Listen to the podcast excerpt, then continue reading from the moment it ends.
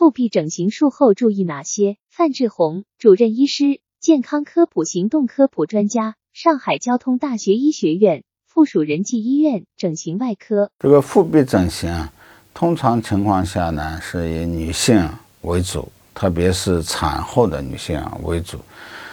大部分这个女性在生完小孩以后啊，因为她的这个腹部是通常有隆起，然后这个小孩子生产出以后呢，变得松弛，这个腹壁的松弛下垂，从而导致了腹部的这个外形啊，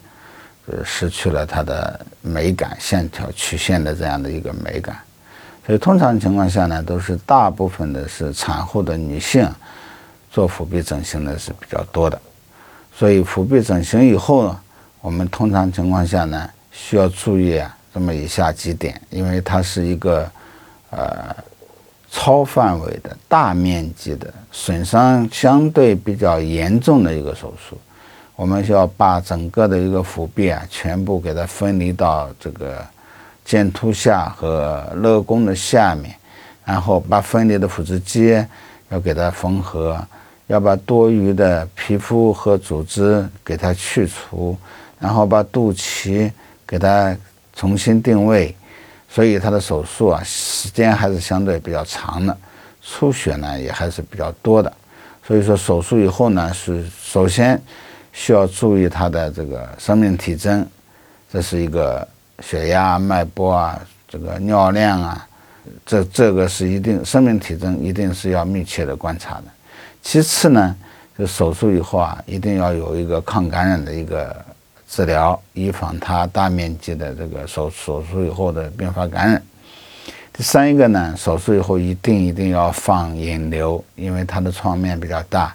它必不可少的会产生许多的出血和渗液。如果积在这个手术以后的这个手术区里边，就会产生一些积液，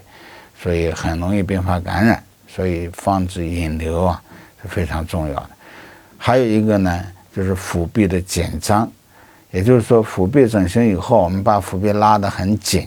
如果张力过大的话，可能就会导致腹壁整形切口的这样一个呃崩开啦，或者是这个。呃，张力过大，这些东西呢，就是要保证最好不要吃一些产气的一些食物，保持消化道的通畅，不要有产生便秘。另外一个呢，需要用外在的一个腹带压迫，能够